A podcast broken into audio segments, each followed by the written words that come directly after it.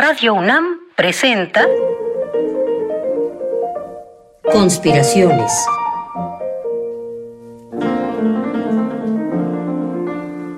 Bitácora de un admirador de Balzac. Por Otto Cázares.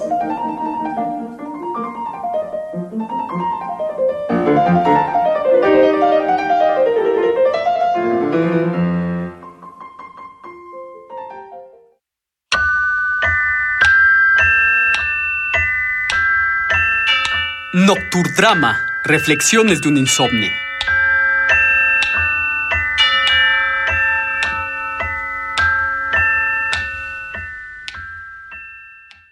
Noche. Miércoles 23 de septiembre 2015. 3.15 AM. Buenas noches, conspiradores que me escuchan durante el día.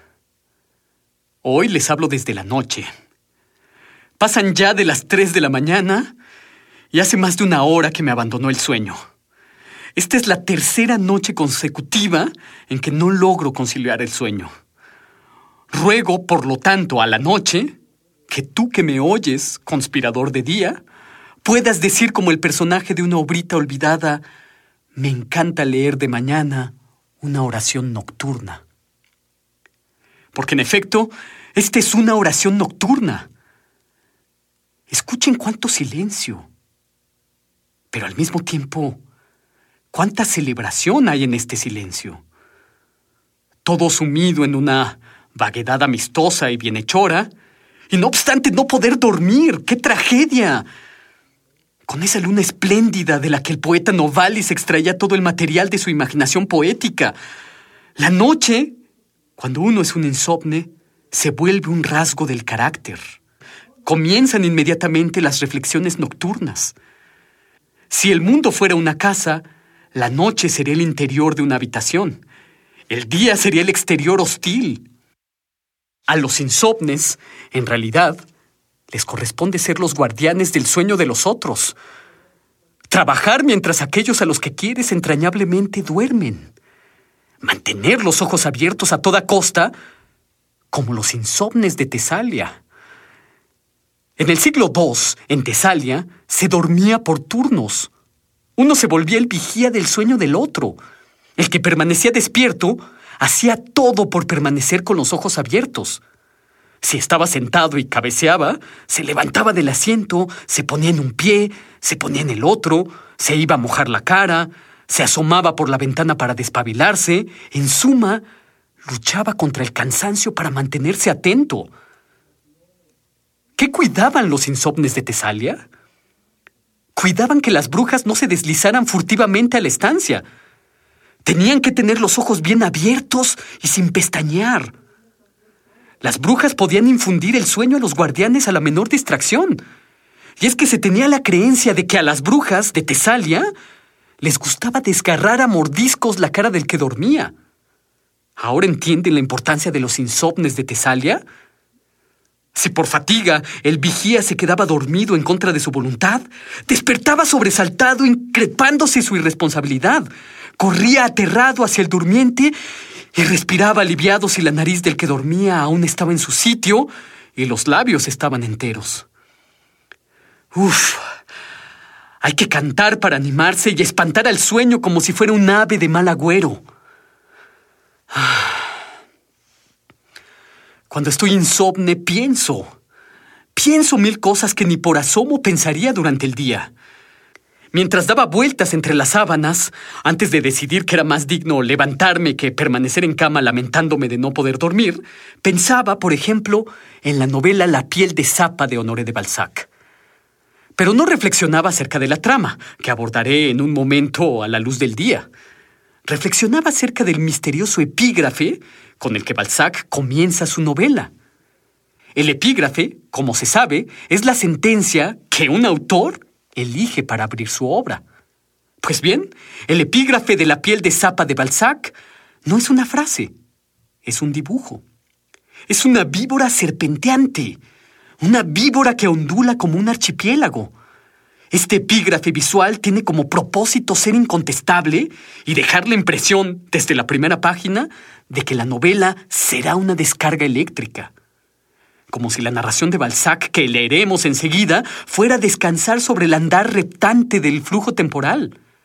Los ojos del lector de la piel de zapa se posan, por principio, sobre una serpiente epigráfica, tal como el dios hindú Vishnu, que duerme sobre una cama de serpientes, que además flota sobre la corriente del mar. ¿Ven? ¿Quién pensaría todo esto durante la luz del día? La luna alumbra zonas que el sol ensombrece. Uno no puede permanecer en cama cuando se tienen iluminaciones nocturnas de esta naturaleza, ¿o sí? Bueno, el insomnio tiene que decirse cosas de este tipo para resarcir su corazón ulcerado. Cuando uno no puede dormir, el reloj va como una locomotora con rabia.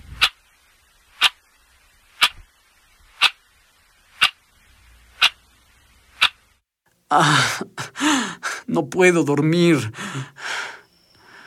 Me asomo para ver la luna en todo su esplendor.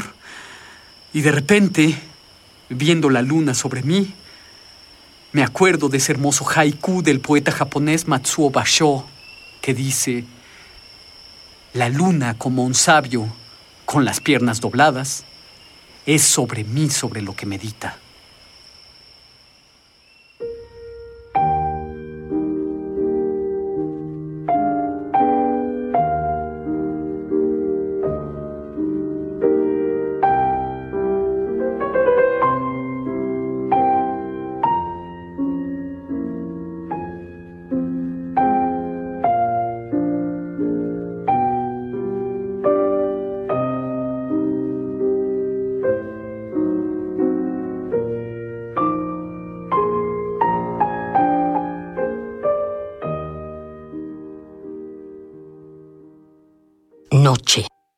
Jueves 24 de septiembre 2015.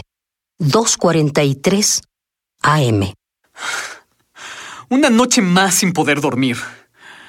Y eso que me he quitado de la dieta, café, té negro, cigarros, puse música tranquila a partir de las nueve de la noche, evité abruptos y aún así, heme aquí. Pienso que mi error estriba en resistirme al insomnio en lugar de colaborar con él. Pero pienso en que tengo que dar clases en la Facultad de Filosofía y Letras a las 9 a.m. y de nuevo comienza el reloj a andar con furia.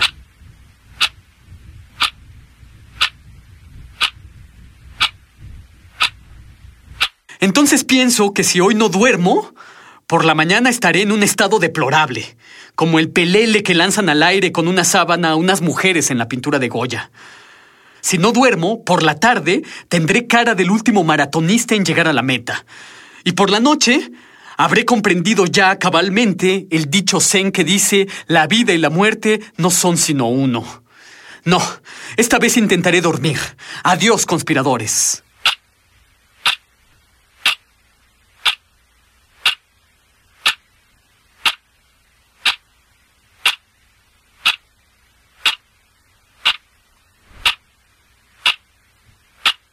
Misma noche. 4.46 AM. Renuncié a las sábanas una vez más. Y desde hace unos 20 minutos estoy hojeando mecánicamente un libro de grabados de Alberto Durero. Ay. Pienso que quizás debería cambiarme de ropa y salir a dar una caminata nocturna, como solía hacer Charles Dickens en sus noches de insomnio. Durante sus paseos nocturnos, Dickens se dirigía a los lugares a los que solía ir durante el día y los encontraba naturalmente transfigurados. La experiencia nocturna de un sitio era radicalmente distinta de la experiencia diurna. Por ejemplo, Dickens siempre caminaba a la luz del día frente a la cárcel del Tribunal Superior, pero a la luz de la luna, caminar frente a la cárcel del Tribunal Superior concitaba en el escritor el recuerdo de la curiosa enfermedad del carcoma.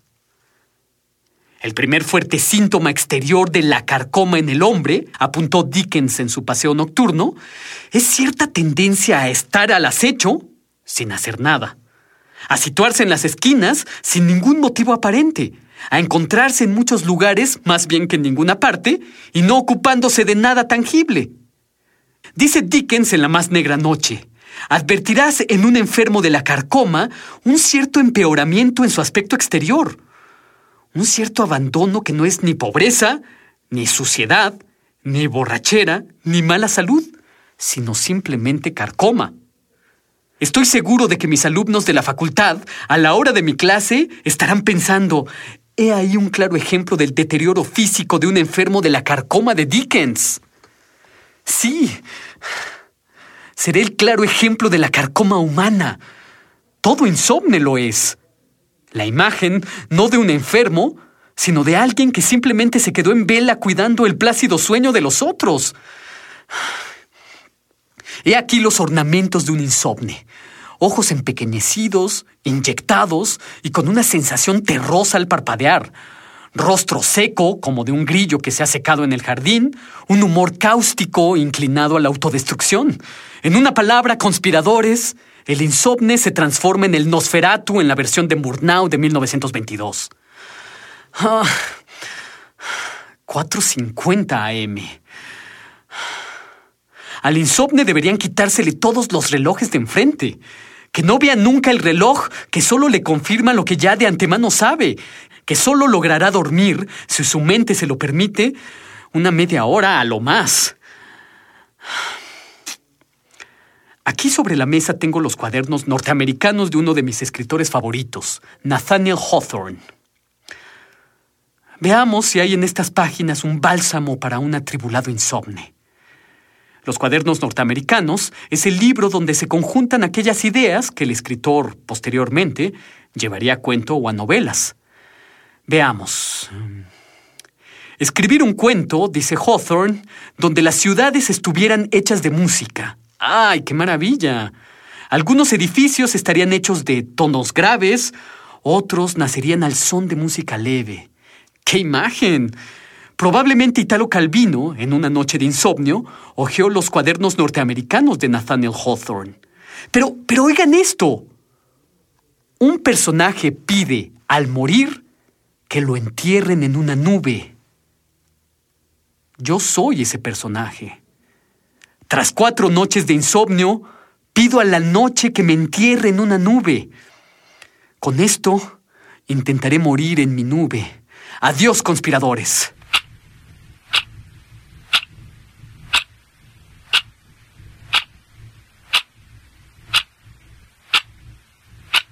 Siete AM.